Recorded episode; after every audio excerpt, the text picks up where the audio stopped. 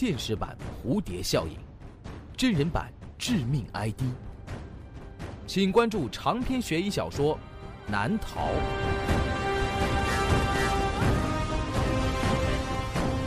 当当、京东、淘宝网上书店均有销售。诸威悬疑工作室荣誉出品。诸威讲故事，魂不散想。深夜，庞雪峰驾驶着货车在路上行驶着。他在一间贸易公司负责运输工作，已经连续驾车七八个小时了。他的眼皮在不住地打架，眼前的事物都在逐渐变得模糊，注意力也开始从前方的路面扩散。酸痛的双眼，没有重点的视线，这一切都在告诉庞雪峰，自己已经处于高度疲劳驾驶状态。今天的三幺二国道也像是被下了诅咒一样，平时到了十一二点的时候，车辆还会你来我往，那会帮助庞雪峰集中精神。可现在，他已经好一会儿没有看见其他车辆了。庞雪峰用力地闭紧双眼，然后再次睁开。同时又坐直了身子，晃了一下肩膀，像一个运动员在振作身体，准备做终点前最后的冲刺。终点就快到了，在前方道路右边的岔路口开进去，就是通往郊外仓库的小路。差不多再有十分钟的时间，他就能到达公司在这里建的一个仓库。公司有需要运输的货物，都会先存放在这里保管。这里远离市区，很荒凉。道路两侧的植物忘情地生长，枝叶很茂密。车子行驶在这条路段的时候，就像是开进了一条漆黑的隧道。本故事由朱威创作、讲述并制作。这个故事的名字叫做《岔路口》，欢迎收听。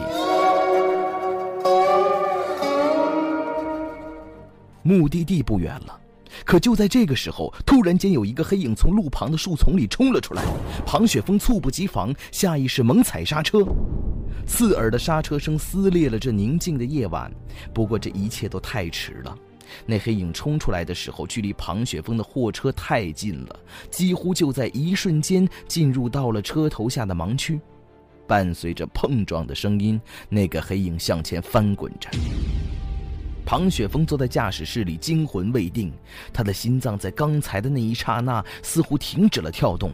片刻之后，庞雪峰开始在工具箱里翻找着。很快，他从工具箱里翻出了手电筒。庞雪峰打开了车门，走出了驾驶室，来到了车子的前方。沿着血迹延伸的方向，他看到了那个被撞倒的物体一动不动地躺在前方不远的地上。庞雪峰慢慢的走了过去，天实在是太黑了，手电筒微弱的灯光根本没办法把那么远的地方照得很清楚。当庞雪峰逐渐走进这个物体的时候，天哪，他看清楚了。当看到眼前的景象时，庞雪峰差一点瘫坐在地上。倒在眼前的的确是一个血肉模糊的人，那是一个小孩儿。庞雪峰的脑袋嗡的一声炸开了，他想象到一连串由于这起事故所给自己带来的悲惨后果。这虽然只是一个意外，但是自己只是一个拥有微薄收入的司机，高昂的赔偿一定会让他负债累累。自己该怎么办？庞雪峰又环顾了一下四周。他在想，这孩子到底是哪儿来的？自己在这条路上运货已经有几年了，附近几里地之内压根儿就没有住家。这大半夜的，怎么会不明不白的冒出一个小孩儿？是离家出走的吗？庞雪峰究竟是怎么想到接下来这一点的？连他自己也不知道。他意识到，这个孩子为什么出现在这里并不重要，重要的是在这个地方，在这个时间，就根本不应该有小孩经过。换句话说，就算有谁家的孩子不见了，也绝对不会来这儿找。还有，也就是非常重要的一点，从刚才到现在，周围一直没人经过。一个念头像流星一样划过了庞雪峰的大脑，四周安静极了。如此偏僻的地方，午夜时分怎么可能不荒凉？这真是一个难得的机会。庞雪峰心想，不如趁现在找个隐蔽的地方把这个小孩埋了。神不知，鬼不觉。想到这儿，庞雪峰赶忙在货箱里找到了一块帆布，小心翼翼地把尸体包裹起来，然后他抱起了那具尸体。庞雪峰非常小心，生怕那孩子的手或脚会从篷布的某个缝隙里支出来。他把尸体扛在了肩膀上，来到了货箱门前，打开了货箱的门。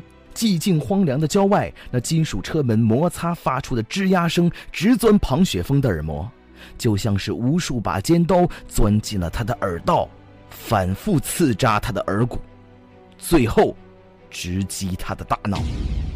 终于把尸体放在车上了，庞雪峰把包裹着尸体的帆布向货箱里推了推。正当他打算关上货车门的时候，庞雪峰感觉在身后不远的地方的那个转弯路口有灯光照射了过来。一辆车经过了那个弯儿，出现在了庞雪峰的视野里。那辆车的灯光伴随着路线改变了原本的方向，现在直射着庞雪峰的这个位置。开过来的是一辆白色的面包车。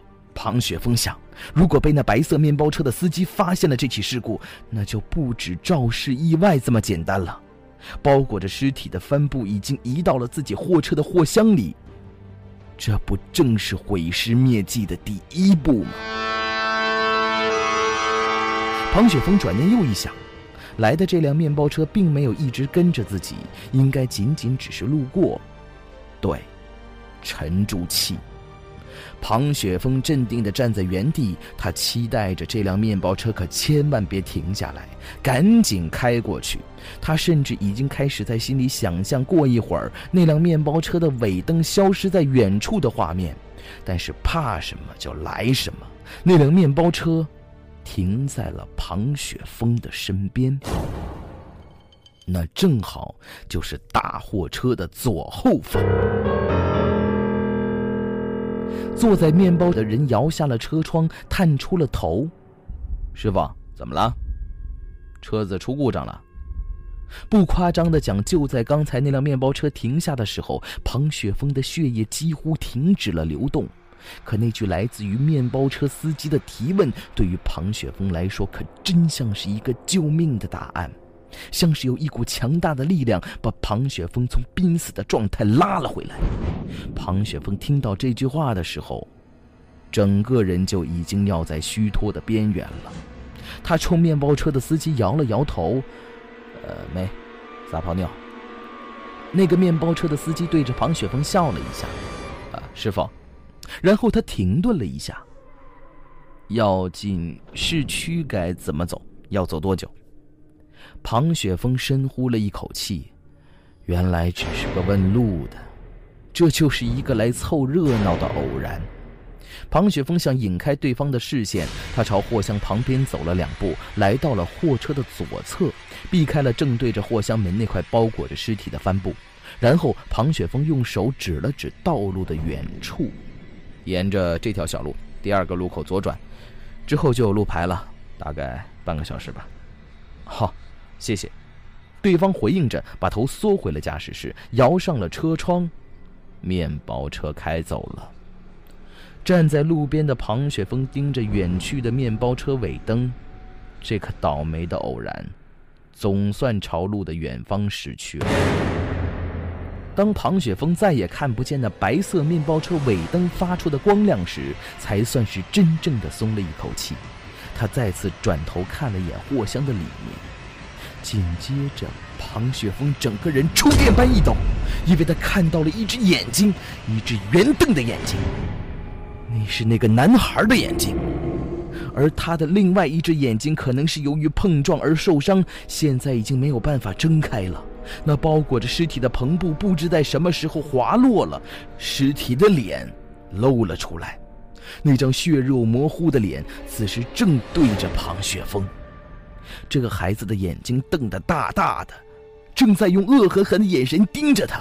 庞雪峰赶紧再次用帆布盖住了这张恐怖的脸，而就在这个时候，他感觉到帆布的一角在微微的动，然后庞雪峰的胳膊突然间被什么东西抓住了，那是那男孩的手，那双手就在这个时候猛然间抬起，死死地抓住了庞雪峰的胳膊，那一根根细小的手指就像是一把铁钳，钉进了庞雪峰的肉里。原来那个男孩还没有死。求生的本能让他拥有了飞一般的活力，死亡边缘挣扎使他爆发出了惊人的力量。再加上庞雪峰从刚开始就一直处于高度的紧张状态，双手早已经不听使唤。庞雪峰努力的挣扎，费了好大劲儿才挣脱。他退后了几步，然后猛地扑了上去。他掀起了帆布，再将他用力地按在了男孩的脸上。庞雪峰腾出了另外一只手，死死地掐住了男孩的脖子。死吧，庞雪峰想。事已至此，你要是活下去，我可就麻烦了。庞雪峰的嘴巴微张，脸上的肌肉在不停的抽搐。这哪里还是庞雪峰的脸？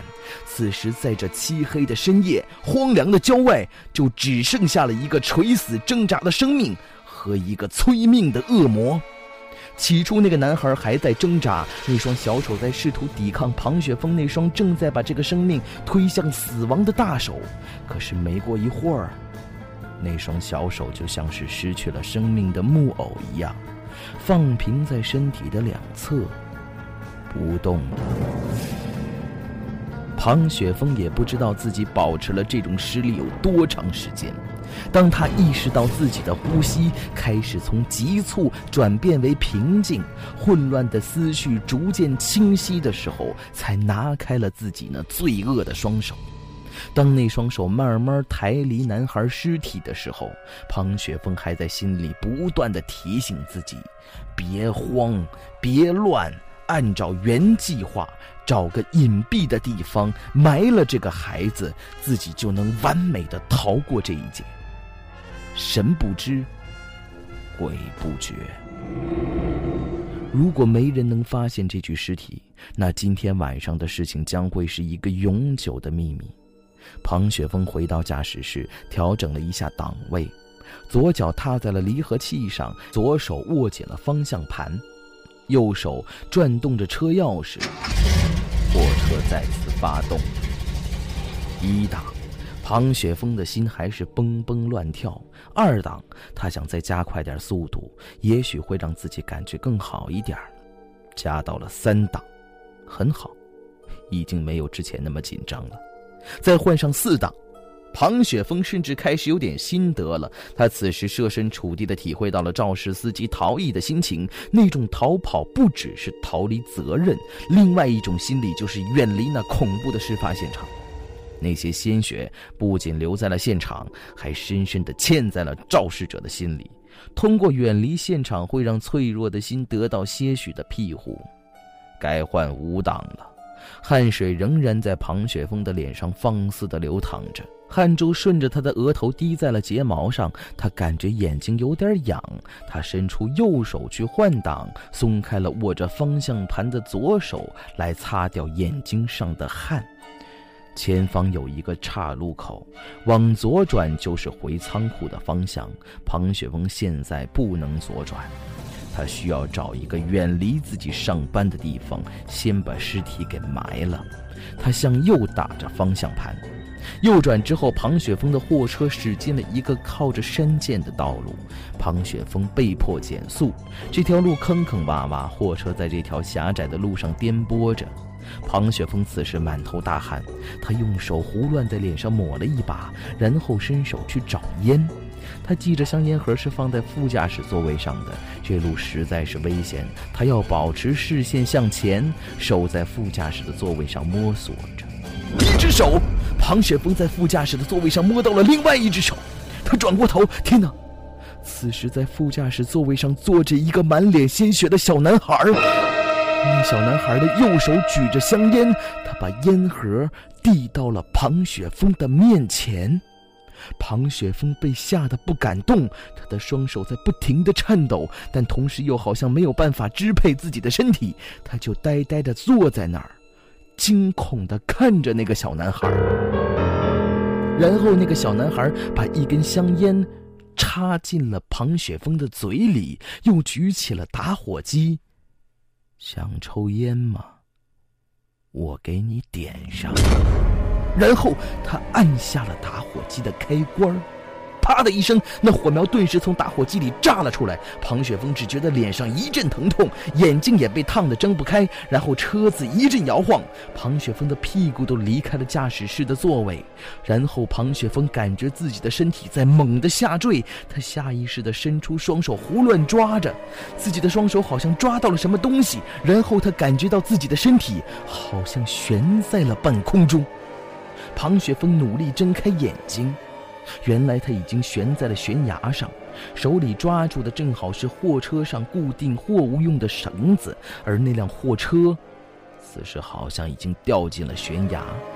刚才在那震动的时候，庞雪峰的胡乱一抓，好像救了他自己，他整个人从车窗里跳了出来，抓住了那根绳子。就在这个时候。庞雪峰感觉到自己的脚上好像被什么东西抓着，他低头一看，是那个小男孩那个小男孩一脸鬼笑，满脸的鲜血，双手正抓着庞雪峰的脚腕庞雪峰看着那小男孩，先是蜷起了双腿。然后猛地伸直，那伸直的一刹那带来了强大的重力。庞雪峰的双手此时还算有力，但是这样下去用不了几下，自己就会被这个孩子给拽下悬崖。他是要拖着自己跟他一起死吗？绝对不行！庞雪峰用最后一丝力气，把手上抓着的那根绳子从自己的腋下绕了一圈，把自己绑住。然后他得意地往脚下看，拉呀！你这个小白痴，看你现在怎么办？那小男孩停止了向下拉坠，然后他呆呆地看着庞雪峰，跟他对视了几秒之后，那个小男孩顺着庞雪峰的身体爬了上来，最后那小男孩爬到了庞雪峰的背上，用双手掐住了庞雪峰的脖子。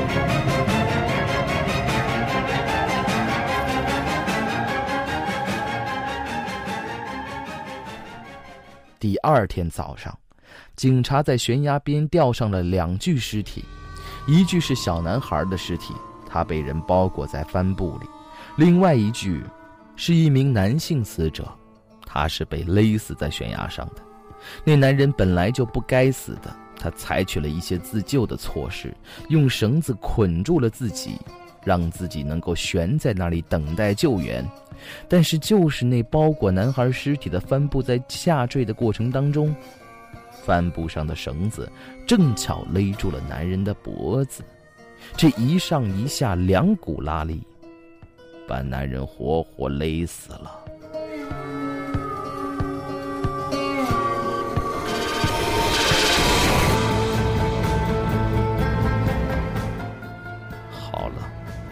这就是我为您讲述的。魂不散系列，岔路口的故事。感谢收听。